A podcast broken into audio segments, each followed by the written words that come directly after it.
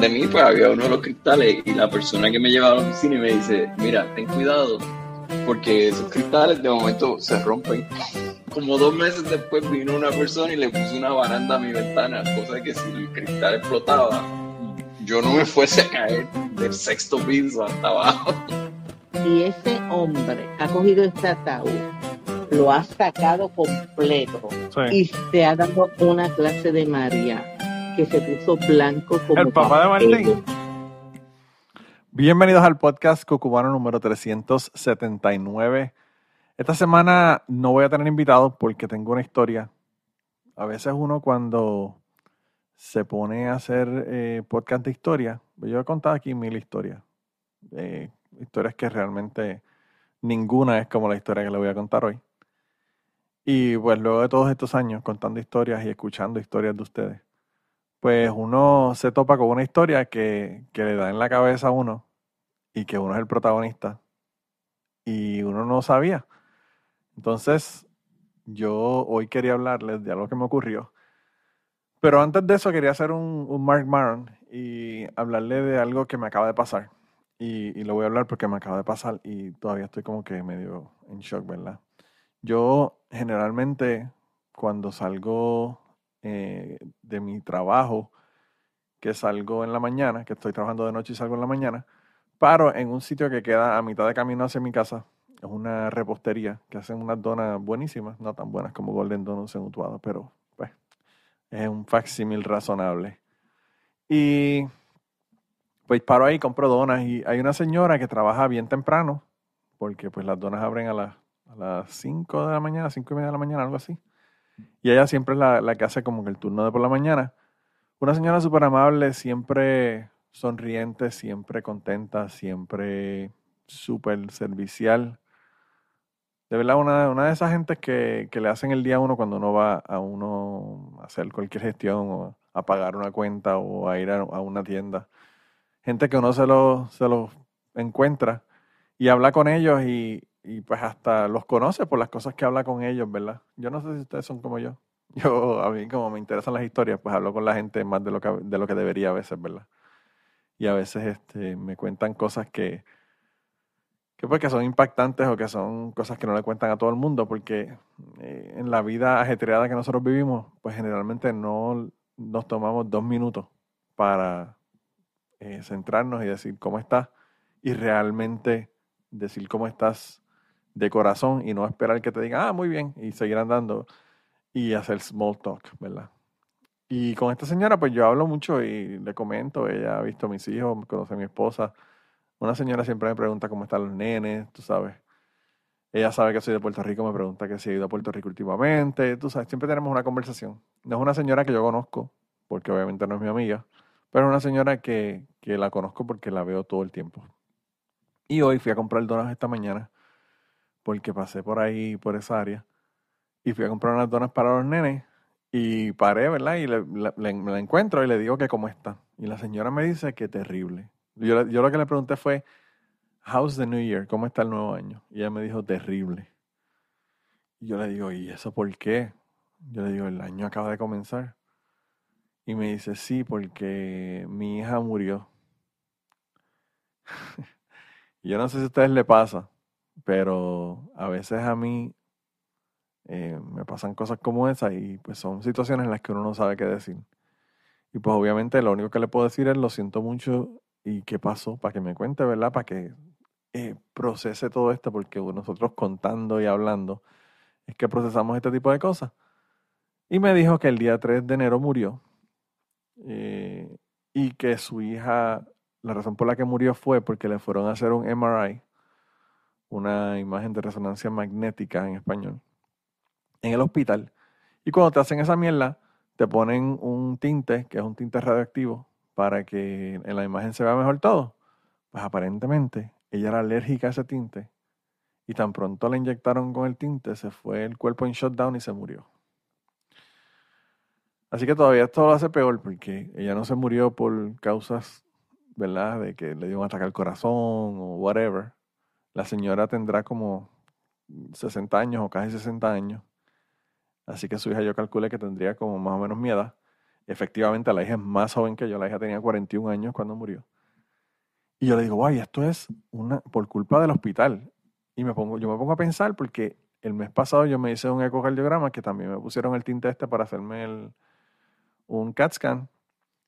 Y no me preguntan, no te chequean, no hacen nada de compatibilidad nada. Ellos te, te inyectan esa mierda y ya. Y, yo pregunto, wow, ¿a cuánta gente le tiene que haber pasado esto? Pero bueno, esas son pendejadas que yo pienso después del hecho. Todavía estoy bregando con la bofetada de que la señora me dijo que su hija se murió. Yo digo, wow, está cabrón que le haya ocurrido una cosa como esa, ¿verdad? Y le digo de nuevo que lo siento mucho, que es terrible. Y yo le digo que, que ella me dice que todavía está en shock, que todavía lo está procesando. Obviamente estoy grabando el 12 y esto pasó el 3. Y ella me dice, acabo de regresar ayer de los días que cogí para lo del funeral y todo lo demás. Y todavía me dijo, en la familia todavía estamos en shock. Y yo le digo que sí, que, que pues obviamente que yo lo entiendo porque mi mamá también murió así de repente de un ataque al corazón y que la familia se quedó en shock por, por a veces por meses. No, no puede creer que eso ocurrió, ¿verdad? Así tan, tan fuerte. Y en el caso de ella, era una persona que, era, que estaba saludable, que el problema fue una reacción que tuvo a ese tinte para el MRI, pues todavía con más razón ya no tiene ninguna condición física que, que hiciera que la gente pensara que podía morir en cualquier momento. Y yo digo, wow, cabrón. Y entonces yo iba pensando en esta historia que les voy a grabar ahora. Y a veces uno está centrado en uno y no se da cuenta de la gente que está alrededor de uno. Y no, solamente quería decirle que yo pienso, y yo generalmente trato de hacerlo, pero a veces las cosas me dan en la cabeza como hoy y me doy cuenta de que pues, no lo hago tanto como debería. Eh, deberíamos a veces mirar hacia la otra gente y ver qué está pasando a esa otra gente. Porque a veces nosotros en la vida ajetreada que llevamos estamos tan centrados en pendejadas que estamos haciendo. Por ejemplo, yo en mi casa voy a hacer una expansión para añadir un cuarto y un baño y ayer estuve hablando con mi esposa sobre eso, estábamos, hablando con un contratista para ver el precio y todo lo demás. Y, a veces uno está centrado en pendejadas de la vida diaria, de como ese tipo de cosas, ¿verdad? Que, que yo estoy planificando. Y uno se da cuenta que hay gente que está sufriendo, hay gente que está con un dolor cabrón. Y estas cosas son las que hacen que uno se dé cuenta de cuáles son las cosas importantes en la vida. Eh, a veces tener un cuarto adicional en la casa es súper tremendo porque es cómodo, es más espacio eh, todo el mundo está más relax porque tiene un baño aparte y no tiene que estar peleando por el baño, todo ese tipo de cosas. Pero no es hasta que uno se le muere una persona querida o una persona se enferma o una persona le pasa algo grave realmente que uno se da cuenta de que a veces uno vive la vida con esta mierda de eh, eh, estoy preocupándome porque el compañero de trabajo me dijo esto, lo otro, o porque el vecino aquello, o porque voy a hacer esto, voy a hacer lo otro, estoy planificando, tengo que cambiar el aceite al carro. Y no se da cuenta de que esas cosas que podrían en un momento de nosotros considerarlas como problemas, es una mierda en comparación con que a uno vaya a una prueba de rutina y le pongan un fucking tinte y uno se muera. Y nada, solamente quería comentarle, ustedes piensen lo que quieran, crean lo que quieran, me pueden decir hasta Mark Maron si quieren, porque esto es lo que parece una intro de Mark Maron, de What the Fuck Podcast. Pero, pero nada, solamente quería mencionarlo porque me acaba de ocurrir. Me pareció chocante, impactante. Y todavía estoy así como que medio, wow, pensando en la señora y en el proceso que tiene que estar llevando, porque pues cuando uno tiene hijos, en el caso mío, por ejemplo, que yo ahora tengo hijos y entiendo, pues uno, lo, lo peor que le puede pasar es que un hijo de uno se muera aunque tenga 41 años, aunque tenga 50 años, aunque tenga 60, 70 años. Eh, es una mierda, es bien difícil. Eh, pero la historia que le voy a contar en el día de hoy no tiene nada que ver con eso. La historia del día de hoy es algo que me ocurrió el 31 de diciembre, que fue súper impactante. no, jamás me lo, hubiese, esperado. Y fue que yo hace, mm, yo diría que como 4 o 5 años atrás, probablemente cinco años atrás, me hice 23andMe, que es la prueba genética para ver de dónde es uno. Y averigüé que, bueno, tengo 7% de nativo americano, 3% de negro, y el resto es de español ibérico, ¿verdad? Y, y para esa fue la razón que yo hice el 23andMe, para saber, ¿verdad? Y, y el 23andMe está cabrón porque ahora que se han añadido mucha más gente al 23andMe, pues ellos eh, saben más sobre ti. Entonces yo sé que eh, para alegría de los ponceños que me escuchan, mi familia, el primer lugar que llegó, eh, parte de mi familia, el primer lugar que llegó fue a Ponce y una parte más pequeña de la familia llegó a San Juan. Y de Ponce se mudó a Utuado y de ahí es que llegamos a Utuado nosotros en, en Puerto Rico. Y antes de eso a Cuba, no le digan a mi hermana porque mi hermana se encabrona, no quiere saber de los cubanos. Así que eso es parte del proceso. Entonces, todas estas cosas te las dice Tony Trian A mí me parece fascinante, me parece fascinante que te digan si tienes algo de judío, si tienes algo de neandertal. Eh, te dicen all the way back hasta África, te dicen todo tu, tu, proceso de evolución y movimiento de la familia y toda la cosa. Entonces, eh, pues yo me hice eso y, y durante el proceso yo, 23andMe lo primero que te dice es, ojalá y tengas un psicólogo, un psiquiatra que te esté viendo regularmente porque pueden ocurrir cosas aquí que no te esperabas. Además de eso, te dicen que puedes tener resultados que no te esperabas, no solamente de familia, sino de salud, porque ellos también tienen una parte que te dan de salud. La parte de salud yo no la hice porque a mí no me interesa saber, yo sé que me voy a morir o de diabetes o de un ataque al corazón, porque esas son las, las tendencias familiares de muerte, o cáncer. Y, y el caso es que esa parte a mí no me interesaba, así que esa parte de salud no la hice, solamente hice la parte de Ancestry. Y en esa parte, pues, eh, ellos te dan la opción de tú dejar tu récord abierto para si acaso hay familiares que, que se hacen las pruebas, te pueden conectar con esos familiares, o dejarlo cerrado y no hacer nada, y no tienes contacto con nadie, ni nadie puede ver nada. Eh, además de eso, te permiten, eh, te preguntan si quieren que destruyan la, muestra que tú le envías, una muestra de saliva, lo escupes en un tubo y se lo envías. Y si tú quieres que destruyan eso luego de hacer la prueba, lo destruyen. Si quieres que lo dejen y lo guarden para en caso de que, de que la persona decida hacer, por ejemplo, la parte de, salud, después no tener que someter otra muestra, sino que la hacen con la misma. Y pues esas son muchas opciones que te deja la, el a mí. A mí me parecía fascinante el que, el que pudiera conectar con gente, ¿verdad? Que, que comparten mi, mi DNA. Y hasta este momento hay como 300 personas que están ahí que comparten mi DNA desde terceros, cuartos primos hacia atrás hasta you name it. Hay un montón de gente. Pero eso es porque yo dejé el asunto abierto para que me pudieran conectar. Y no te conectan directamente. Si tú tienes una persona que que quiere ver tu información genética porque tiene alguna relación contigo genética, pues tiene la persona te envía una solicitud a 23andMe y 23andMe te envía un mensaje y te dice, mira, esta persona quiere conectar, aceptas que la persona vea tu asunto genético o no, y tú decides si quieres verlo o no, o conectar o no. El caso fue que el 31 de diciembre, a las 4 de la tarde, yo recibí un mensaje de 23andMe diciéndome que tenía un medio hermano. Y pues ya, así ustedes se imaginan ese silencio que ustedes escucharon, así me quedé yo. me quedé que no pueden ni creerlo porque obviamente está cabrón, o sea, medio hermano. Y entonces cuando miro de dónde es el medio hermano que quiere conectar conmigo, porque todavía no había hecho la conexión, no había aceptado la conexión, me estaba preguntando si quería conectar con él o no. Veo que el tipo es de Patterson, New Jersey. Y Patterson, New Jersey es un lugar donde mi papá estuvo, bien joven en su vida, bien joven. Y, y pues yo dije, bueno, esto va a empezar. Yo soy científico, yo sé que una prueba genética es indudable. Por eso es que las usan para, asuntos de cortes, de asesinatos y de, pruebas de violaciones. Y por eso es que la usan para pruebas de paternidad y todo también esto. No hay duda de que si 23andMe dice que este tipo es medio hermano mío, es fucking medio hermano mío, ¿verdad? Pero a mí me da curiosidad. Yo lo veo y veo que tiene un apellido diferente y digo, wow, acepto la conexión. inmediatamente le mando un mensaje a mis hermanas y le digo, eh, guess what? Tenemos un medio hermano. Y ellas se cayeron de la silla, no podían creerlo. Y probablemente están enojadas porque estoy haciendo este cuento. Este cuento, yo no sé si quiere que lo cuente o no, pero whatever. Este es mi podcast y yo hablo de lo que me sale de los cojones.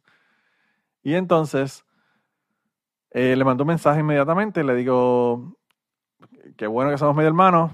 Me pregunto por qué tienen un apellido diferente, lo cual es una pregunta media pendeja, porque pues uno sabe que si, si el hermano no, fue reconocido por mi papá o mi papá no sabía que tenía un hijo, pues obviamente no le dio el apellido. Pero el caso fue que eh, le pregunté por qué tenía un apellido diferente y él me mandó un mensaje y me dice que él puso, tiene un apellido diferente porque él utilizó el apellido de su mamá porque él nunca conoció a su papá. Me dijo que lo único que sabía de su papá era que se llamaba Manuel Matos, que era de Puerto Rico, y que tenía una foto de su papá con su mamá cuando estaban saliendo en Patterson, New Jersey, en el 1958. Y yo le digo, bueno, envíame la foto, quiero ver la foto, ¿verdad? Y él, qué sé yo, se tomó dos minutos. A los dos minutos, en mi email tenía una foto de mi papá con una señora, que yo no sé quién es la señora. Y yo le envío un mensaje y le digo, mira, indudablemente ese es mi papá. Porque yo sé cómo se veía mi papá, porque tengo fotos de él de cuando era joven. Eh, no hay duda, no hay duda de que ese es mi papá y es tu papá también. Así que eh, tenemos que conectar, tenemos que hablar. Yo le pregunté, ¿tu mamá está viva? y él me dijo que su mamá había muerto en el 2006. Y yo le dije que lamentablemente mi papá también había muerto en el 2011. Así que, pues los dos estaban muertos, pero nosotros no. Y le dije, tenemos que conectar. Le dije, pero esto de mensajes es una mierda. Así que envíame un mensaje, o envíame un mensaje, no, dame una llamada y le di mi número de teléfono. Y él me dijo que estaba comiendo con la hija, que cuando regresara iba de camino para su casa, que cuando llegara a su casa, como en 45 minutos me llamaba. Yo le dije que no había ningún problema. Pues a los 45 minutos me llamó. Y yo le pregunté, como buen podcaster, pensando en eh, episodios futuros, que yo le dije, bueno, además de mí, que soy tu medio hermano, tienes dos medias hermanas también en Puerto Rico. Y yo le dije, a ellas le gustaría escuchar la conversación. Le dije, y te quería pedir permiso para ver si podía grabar la conversación para enseñársela a ella, de, para que supieran qué era lo que habíamos hablado. Y él me dijo que no había problema. Yo le dije, pero si quieres hacer algo mejor todavía, lo que podemos hacer es que nos podemos meter en una llamada por Zoom y ahí nos conocemos todos a la vez. Y él me dijo que eso estaba mejor, pero que no sabía usar Zoom. Yo le dije, bueno, Zoom es súper fácil. Bajas zoom.com y bajas el, el, app. Lo dije, lo puedes hacer en el teléfono, lo puedes hacer en la computadora. Y luego yo te mando un link y le das un clic al link y ya sale directamente, entras al Zoom. Y me dijo, ah, bueno, pues perfecto, entonces yo hago eso. Me dijo, es mejor en la computadora o el teléfono. Y yo le dije, no, yo, se puede hacer en cualquiera de los dos y no importa. Yo le dije, pero a mí me gusta más el teléfono en la computadora porque en la computadora puedes ver a todo el mundo a la misma vez. Y él me dijo que sí. Ok, yo le dije, pues perfecto. Pues nada, yo eh, le dije a mis hermanas, entramos a la llamada de Zoom y nos sentamos a esperar a que él llegara. Y él llegó, como a los, qué sé yo, 10 minutos o algo así, después que, que instaló el programa y todo lo demás. Y nos saludamos y él no podía ni creerlo, que estaba hablando con dos medias hermanas y un medio hermano luego de 63 años, él tiene 63 años. Y pues ahí en esa conversación estuvimos casi casi hasta la medianoche, de, casi, casi hasta despedir el año en esa llamada de Zoom con él. Mis hermanas dicen que la razón fue porque yo hablo demasiado y, que por eso la llamada fue tan larga. Pero además de eso tenemos un montón de preguntas y tenemos un montón de cosas que, que no sabíamos, ¿verdad? Entonces yo le pregunté un montón de cosas que si él era, que si tenía hermanos, me dijo que no, que él era hijo único y que lo único que tenía eran dos hijas, que había terminado recientemente un proceso de divorcio hace como un año y que estaba viviendo con una de sus hijas porque su hija creo que estaba viviendo con un novio y se dejaron y eh, le pidió para regresar a estar con él de nuevo en, la casa, en lo que ella pues, se ubicaba y conseguía un apartamento y todo lo demás, una casa. Y él le dijo que no había problema, así que temporalmente la hija está viviendo con él, una de ellas, y tiene otra hija que no vive con él. Así que tengo medio hermano. Lo que sí averiguamos en la llamada fue que esto ocurrió antes de, de mi papá estar con mi mamá. Eh, mi papá se fue para Estados Unidos en el año 58 y estuvo ocho meses, de, acuerdo con lo que me dijo mi tía, estuvo ocho meses allá en New Jersey y aparentemente estaba saliendo con esta chica, que era eh, de padres alemanes. Ella era primera generación alemano-americana, viviendo en New Jersey. Y pues lo que, lo que pudimos averiguar fue que, pues, que papi probablemente nunca supo nada porque mi papá le dijo a su mamá, eh, lo que él me, comentó fue que mi papá le había dicho a su mamá, y esto él lo averigua por sus tíos, porque su mamá aparentemente no hablaba del asunto, pero él habló con sus tíos, con los hermanos de su mamá, y le contaron esto. Le dijeron que, que mi papá le dijo que se tenía que ir como que de emergencia porque alguien en la familia que él creía que era su mamá estaba enferma y tenía que regresar. Cuando, cuando él me dijo eso, yo pensé, mi papá metiendo en busta, puñeta, porque mi abuela nunca estuvo enferma. Así que pensé que eso no, no tenía nada que ver. Y no sé, estamos viendo el timeline de cómo las cosas ocurrieron, porque él nació en el, en el 59, en marzo, y mi papá, obviamente, si estaba embarazada, quedó embarazada en el 58. Pero anyway, estábamos chequeando el timeline y qué sé yo, y hablando con mi tía, yo me entero de que una tía, la gente de Patreon saben esto, porque yo en Patreon hago otras historias y, y pongo conversaciones y cosas de mi tía que mi tía habla, y quizás la gente de Patreon ni se acuerden, es una cuestión así como que tangencial. Pero eh, mi tía en un momento dado habló sobre mi, mi bisabuelo, el abuelo de ella, y comentó de los hijos de ese bisabuelo, que uno de ellos es abuelo mío, y los demás son eh, mis eh, tío abuelos. Y nosotros siempre, por lo menos yo siempre he conocido que mi abuelo tenía una, una hermana. Y esa hermana, pues era una hermana con nueve hermanos. Me parece que eran nueve. Nue- ocho o nueve hermanos. No voy a hacer la cuenta ahora, así que no voy a perder tiempo en eso. Pero anyway, son ocho o nueve hermanos y ella. Pero siempre se olvidan o no mencionan, y yo no supe hasta recientemente, de que mi abuelo tenía una hermana y esa hermana se llamaba Elvira. Ellos le decían, obviamente, mi, mi tía le decía tía Elvira porque era tía de ella. Y esa tía Elvira aparentemente tenía problemas mentales, como mucha gente en la familia, ¿verdad? Como tenía mi bisabuelo. Y como la gente dicen que yo también tengo, pero esos son otros 20 pesos. Y pues aparentemente en el año 58 ella se suicidó. Eh, y se suicidó aparentemente tomando veneno. No sé si era un veneno de ratas o de animales o de o veneno para este insecticida o qué rayo fue, pero el caso fue que había, tenía un veneno en la casa y ella se lo tomó y se suicidó.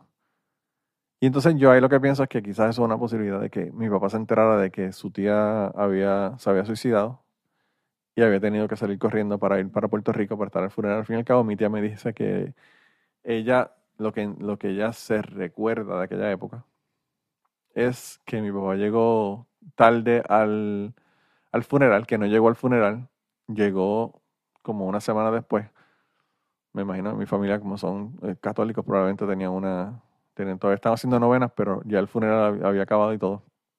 Y además me dijo que, que esa tía era como que la preferida de mi, ti- de mi papá. Mi papá siempre como que, y ella estaban como que juntos y eso.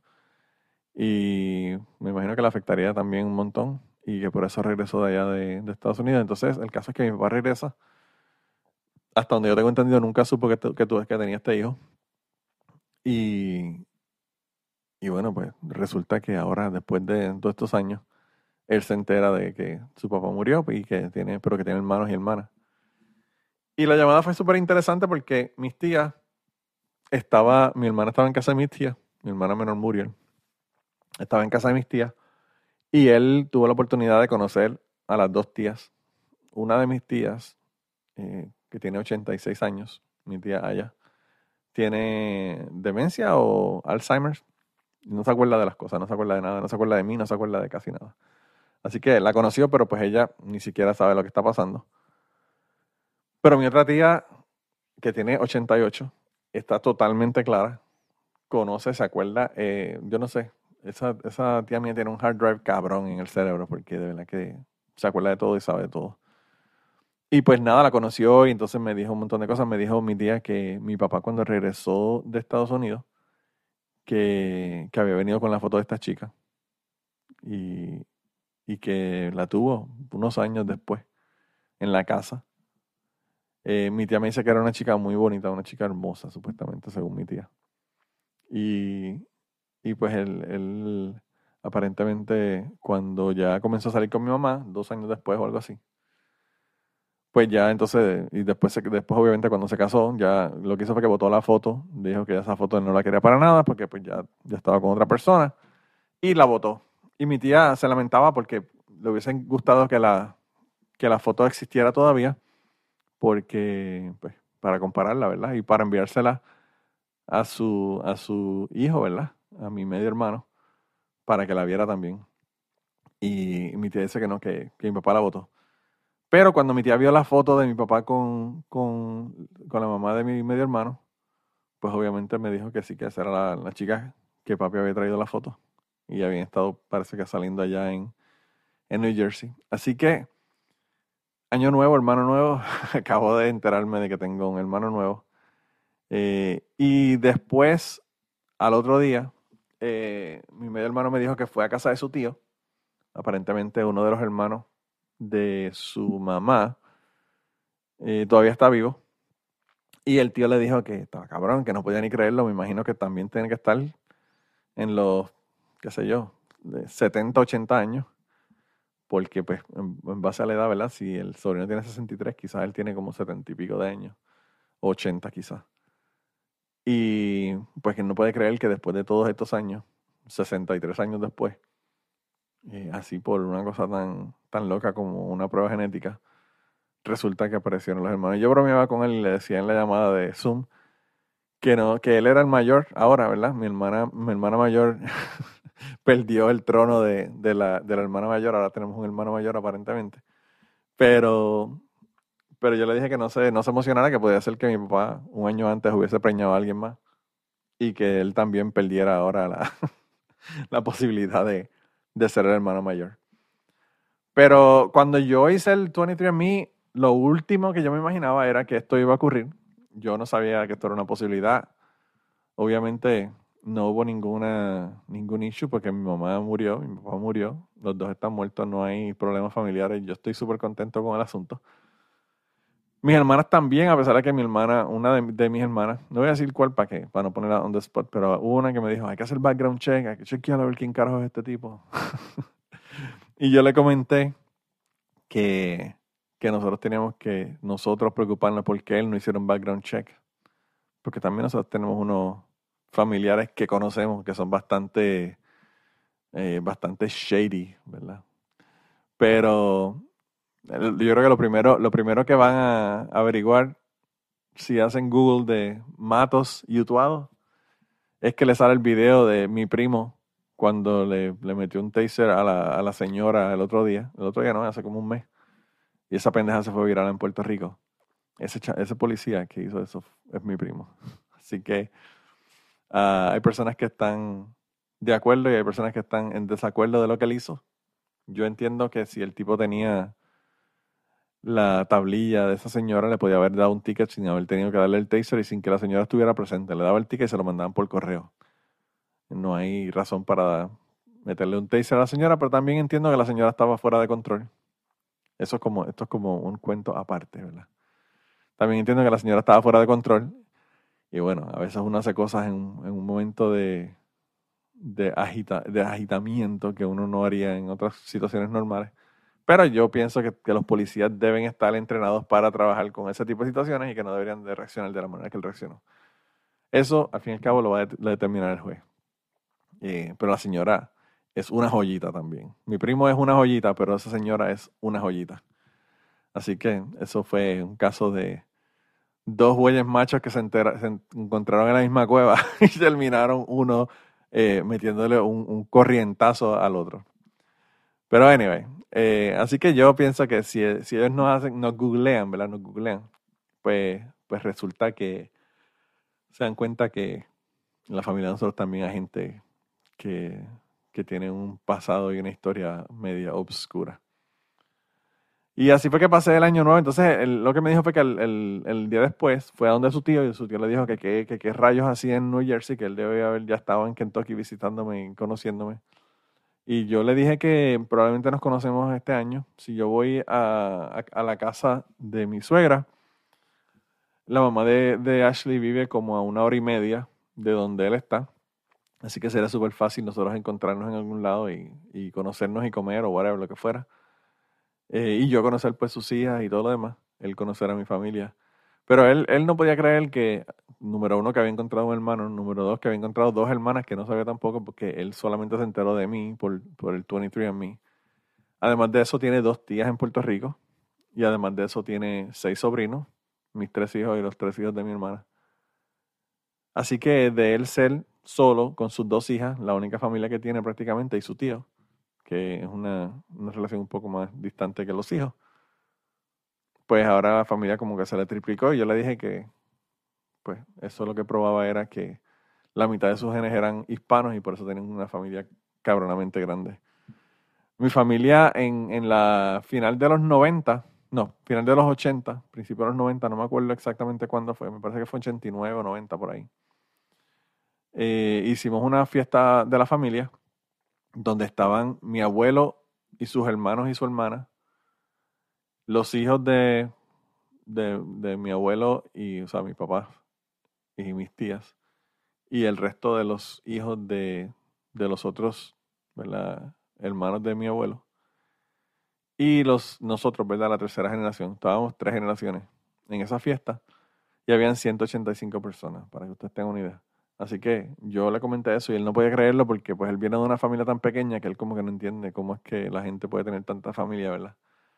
Pero su familia se acababa de triplicar ahora gracias a 23andMe. Y al otro día de yo haber hablado con él, recibí un mensaje de su hija porque yo me puse a ver el 23andMe y me, me di cuenta de que en el año 2020, en el año de la pandemia, yo había hecho un match con una chica que decía que nosotros compartíamos un, un set de abuelos. O que podía ser que fuéramos primo segundo, o que podía ser que fuéramos qué sé yo que otra cosa. Eran tres diferentes relaciones, cualquiera de las tres podía ser posible en base a la cantidad de DNA que nosotros compartíamos, que es un 7% más o menos, en el caso mío y de ella. Eh, pero pues ellos obviamente no saben exactamente. Y entonces ahí yo me doy cuenta de que esa es la hija de él. Eh, porque ella no puso su apellido, sino que puso la inicial de su apellido. Y al yo ver su apellido, el apellido de mi hermano, yo digo, ah, esta es la hija, entonces tiene que ser. Y entonces yo lo que hice fue que le envié un request para conectar con ella también, al otro día o esa noche cuando la vi. Y ella me mandó un mensaje y me explicó qué fue lo que ocurrió, que me dio un poco más de luz de qué fue lo que había ocurrido y cómo fue que se dio esta conexión, ¿verdad? Y le voy a leer el mensaje que ella me envió para que lo, para que lo vean. Obviamente el mensaje en inglés, lo, lo traduje a español. Me dice, hola Manolo, soy X, la hija de tu medio hermano. No estoy diciendo nombres para que la gente no se ponga a averiguar y joder. Pero anyway, eh, soy X, la hija de, de tu medio hermano. Soy la que compró el kit de 23andMe para mi papá debido a nuestra conexión. Ella me dijo, yo, yo obtuve un kit de 23andMe en el año 2015 más o menos, que yo creo que es más o menos en la misma época que yo me hice la prueba también. Pero tenía bloqueado la posibilidad de encontrar familiares porque estaba ansiosa por eso. Me dice, habilité los parientes por ADN en algún momento en el año 2020 durante la pandemia y estaba emocionada de ver que tenía dos nuevos parientes. Una era la hija de la hermana de mi madre, mi prima, a quien conozco de toda la vida, y el otro pariente fuiste tú. Me sorprendió el que compartía más DNA, ADN, contigo que, el que comparto con ella. Sabía que era una relación cercana debido a eso. También sabía que era del lado de la familia de mi papá, porque su ubicación o tu ubicación aparece como en Puerto Rico. Y él me dijo cuando yo tenía 12 o 13 años que él creía que su padre biológico era de Puerto Rico. Hace unas semanas, mientras discutíamos sobre su familia, quiénes eran, de dónde venían, aproveché la oportunidad para abordar el tema de la posibilidad de tener parientes por ahí que él no conoce para poder ver cuál es su relación. Y su reacción fue sorpresiva porque estaba muy abierto a ello. Incluso parecía entusiasmado con la posibilidad. Así que compré un kit de ADN de 23andMe como regalo para él de inmediato, sin mencionar nuestra conexión, porque yo quería que la experiencia fuese suya. Él estaba muy sorprendido de ver que, era un medio, que eras un medio hermano, a pesar de que sabía que eso siempre había sido una posibilidad. Y quería comunicarse contigo de inmediato. Estaba nervioso porque no todo el mundo está abierto o entusiasmado con sorpresas como esta. Y esto yo estoy consciente de que también eso es una posibilidad.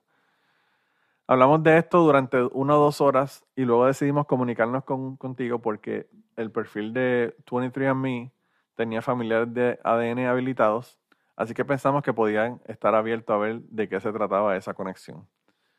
Me disculpo por no haberme conectado ni haber, haber invitado eh, a ver nuestra conexión mucho antes, pero quería que mi papá fuera el que tuviera esta experiencia. Me llamó después de la reunión de Zoom y no puedo expresarte lo feliz que estaba no dejaba de decir una y otra vez, tengo hermanas, ¿tú puedes creerlo? Eh, yo también tengo hermanas, tengo un hermano, pero tengo hermanas también. Y, le dijo, Dios mío, que mucha familia había ahí en, la, en, la, en, la, en el Zoom, ¿verdad? Porque él vio a mis tías, a nosotros, y además de eso vio a mis sobrinos, a mis hijos. Así que lo, lo vi a todo el mundo. Y me dice, no puedo agradecerle lo suficiente, lo suficiente por ser tan abiertos, tan amables y acogedores con mi papá hizo toda la diferencia esta experiencia para él y para mí también. Muchas gracias por hacer que mi papá se sienta bienvenido y aceptado por todos ustedes y gracias por haberlo hecho sentir eh, bien al navegar este gran descubrimiento.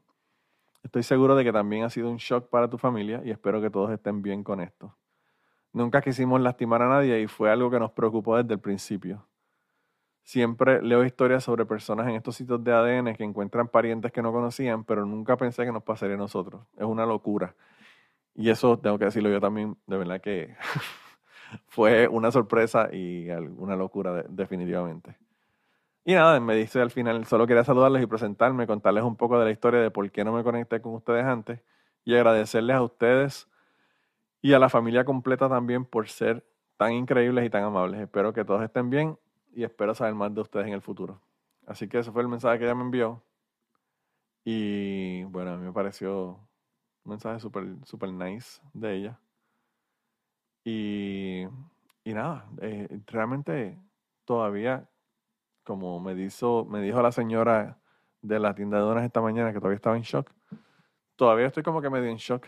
pero lo que hice fue después de haber hablado con él el 31, el, el día primero, el segundo del, año, le envié un montón de fotos que tenía, que me envió mi hermana, de, de mi papá, de mis abuelos, para que viera a sus abuelos, porque tampoco los conoció, mis abuelos también están muertos.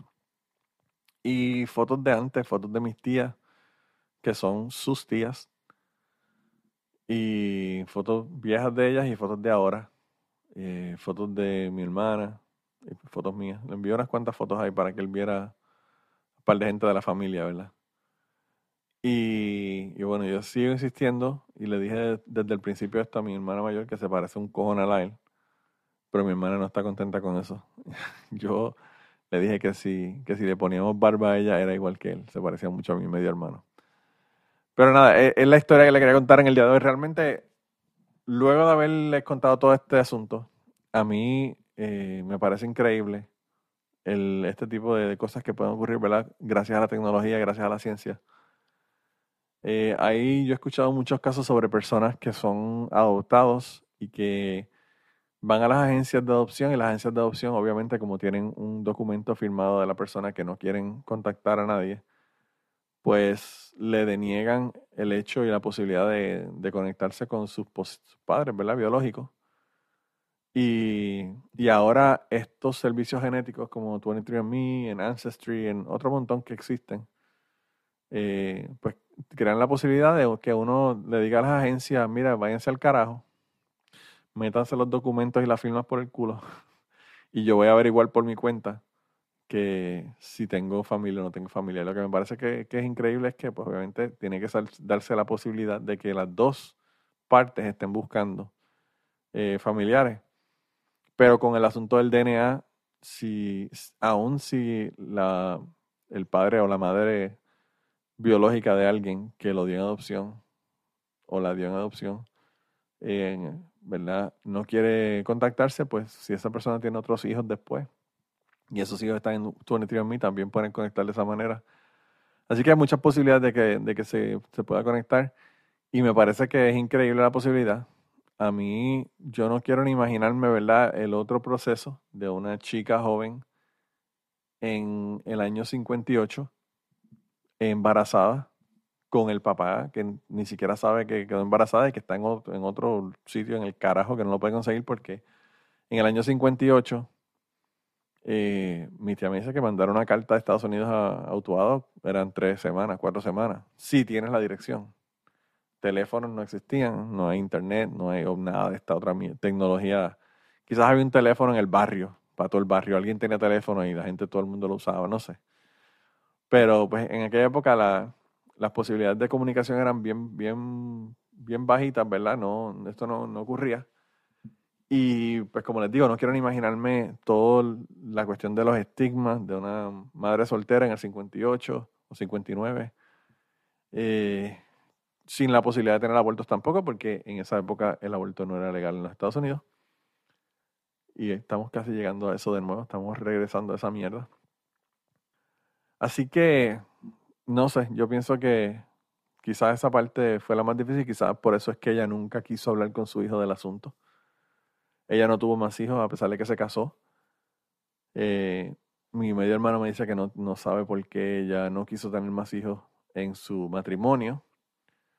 Eh, él me dice que, que, el esposo era mayor que ella, pero realmente el esposo creo que era 8 o 9 años mayor que ella, no era tampoco como que era, se casó con un viejo como Anna Nicole Smith. y qué carajo, Harrison Ford y todo el mundo tiene hijos ya 60, 70 años, así que eso, eso no es ninguna, ningún otro problema. Para los hombres pueden preñar en cualquier momento. Eh, pero el caso fue que ya no tuvo más hijos y él era hijo único.